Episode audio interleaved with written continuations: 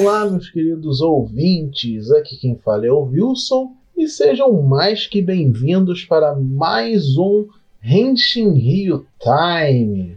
Essa semana vamos falar de Kira Major, episódio 8, e Garo vs Road, episódio 4, com o William comentando os episódios de Garo. É, mas antes de falarmos dos episódios da semana, vamos aqueles recadinhos básicos de sempre. É, você pode ouvir a gente do Henshin Rio em todas as plataformas, Apple Podcast, iTunes, Spotify, temos o nosso canal RSS e estamos hospedados no Anchor.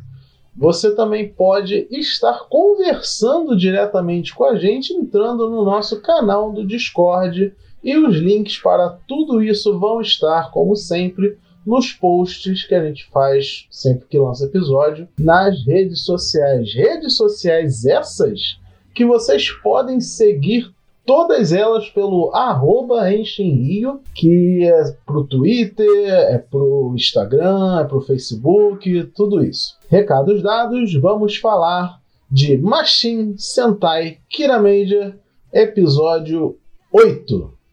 Kirameito!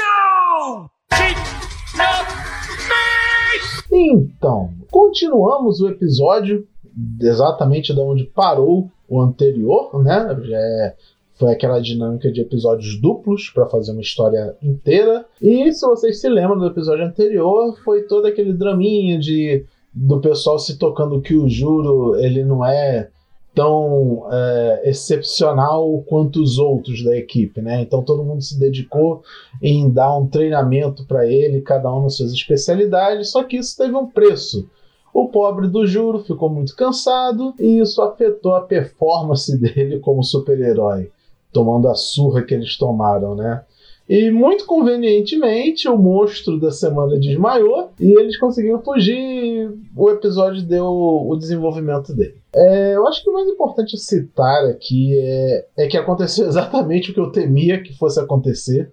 É, se vocês ouviram o episódio passado, vocês vão lembrar eu comentando disso. Que era essa coisa de o Juro ele é destinado à grandeza, né? Teve toda essa parte dele encontrando de forma meio mística, sobrenatural, com o pai da princesa, né, o rei lá do planeta Cristália, né, acho que é Cristália que se fala, ele falando que, basicamente dizendo que é bom, é, eles são muito parecidos. É, o Juro e o rei são extremamente parecidos, eles têm esse poder de criamento enorme, eles ajudam todo mundo, e, e, e fez até um paralelo com o rei tá sempre cansado para porque ele tá sempre ajudando as pessoas e nunca tá reclamando, né? E o Juro meio que fez a mesma coisa. Ele, no fundo, não estava gostando de fazer aquele treinamento pesado, mas ele não reclamou por, porque ele não queria magoar os amigos que estavam de fato com uma boa intenção até. O grande boom do episódio, né, foi o anúncio do brinquedo novo, que é o Machine Express e consequentemente o King Express, né, que já a gente já sabia que ia rolar isso há um tempão, né, pelos spoilers e tal.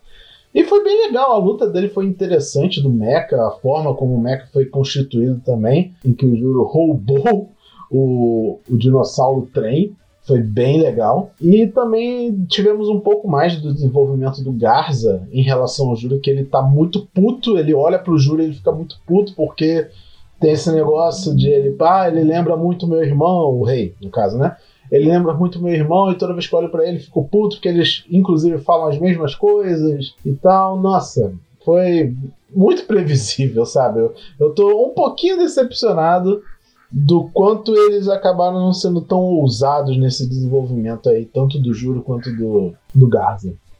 Né? E basicamente foi isso o episódio. No final das contas, ficou aquela lição de que a importância do Juro na equipe não é ele ser atlético, não é ele ser um bom lutador, não é ele ser, sei lá, bom de mira, nem nada disso. O que importa é que ele tem a função mais importante de tudo. Ele é o que cria as armas, ele é o que cria os mechas, ele é ele é o cara da imaginação, sabe? Então ele tem uma função estabelecida no grupo. Pode não ser sei lá, tão é, impressionante quanto os outros, mas é impressionante do jeito dele. Ele fala: Eu sou um artista. Né? Ele passou muito essa mensagem: Eu sou um artista. Eu sou bom nisso. E qual o problema eu ser bom nisso e não ser um bom corredor, sabe? É, um bom lutador, etc.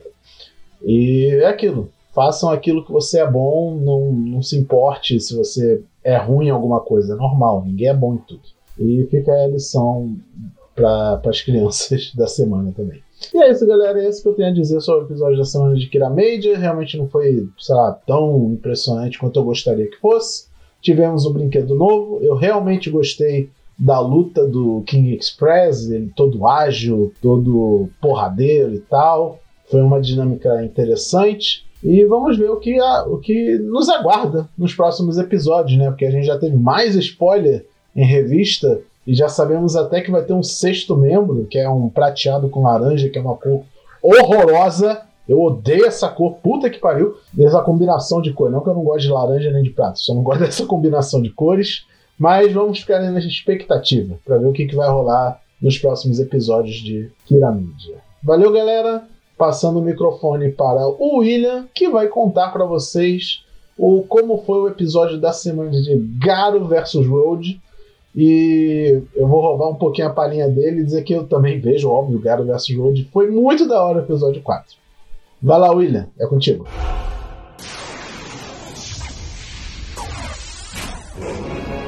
Alô galera, aqui é o Will mais uma vez para mais um Henshin Hill Time para falar do quarto episódio de Garo vs Road, né? Hum, tivemos mais um episódio, né, sobre focado em todo esse processo da, do combate, né? O arco da, do segundo round do combate do jogo foi finalmente decidido, né? E personagens foram revelados, né? Tipo, o menino que eu esqueci o nome, que é o, o modelo de gênero não definido, né? Ele finalmente encontrou o, o cara que ele admira, né? O, mozão dele. Nesse episódio, pô, foi bem legal, porque mostrou que ele tá nesse jogo aí e tá pra ganhar, né, cara? O maluco foi lá, matou o cara que ele admirava, que ele achava né, um bonitão, que ele queria ser igual. E mesmo o cara lá, samurai da espadona, também era um arrombado, né? Mas no final se fudeu também. É, isso foi legal. É, eu achei meio cagado o jeito que o. Como o se salvou, né? Porque o. Assim, foi inteligente, foi uma, um artista de roteiro que eu achei legal, né? Porque, tipo, ele se salvou pela inteligência e não pela porrada, né? E foi uma revelação, né? Que tipo, os caras querem fazer as pessoas se matarem, mesmo não tendo a necessidade de elas se matarem, né? Então, isso foi legal, né? Que eles podiam transformar em qualquer item e foi uma pegada legal, mas de novo, sem, sem transformação, né? Eu pensei que nesse episódio o Kon ia finalmente matar um horror, sabe? Tipo, um horror ia pra cima dele, ia transformar a espada em alguma coisa, aquela espada ia matar um horror. Mas isso não aconteceu, a ameaça dos horrores ainda são, é real, né? Então, mais uma vez, Garo vs Road surpreendendo, né? Se manteve um excelente episódio, continua sombrio, dark, preto. Mas ainda tem alguns problemas de ser sombrio demais, mas é o padrão Garo de se produzir. Mas ainda assim, foi um episódio bem legal. Eu curti bastante. A série continuou me surpreendendo. É... E finalmente revelaram, né? Acho que foi a grande revelação do episódio, né? Que morreu no jogo, morreu na vida. Então, ele finalmente, ele finalmente respondeu essa questão, que é comum em esse tipo de história aí você cai, mas a gente nunca teve como aconteceu e agora eles responderam. E agora eu acho que, que agora a gente está entendido sobre o mundo de God vs. Road completamente, assim, pra gente poder entender o contexto do jogo. E vamos ver, né? Esperando os próximos episódios. É isso, aqui é o Will, espero que vocês tenham gostado e até o próximo Hate Real Time.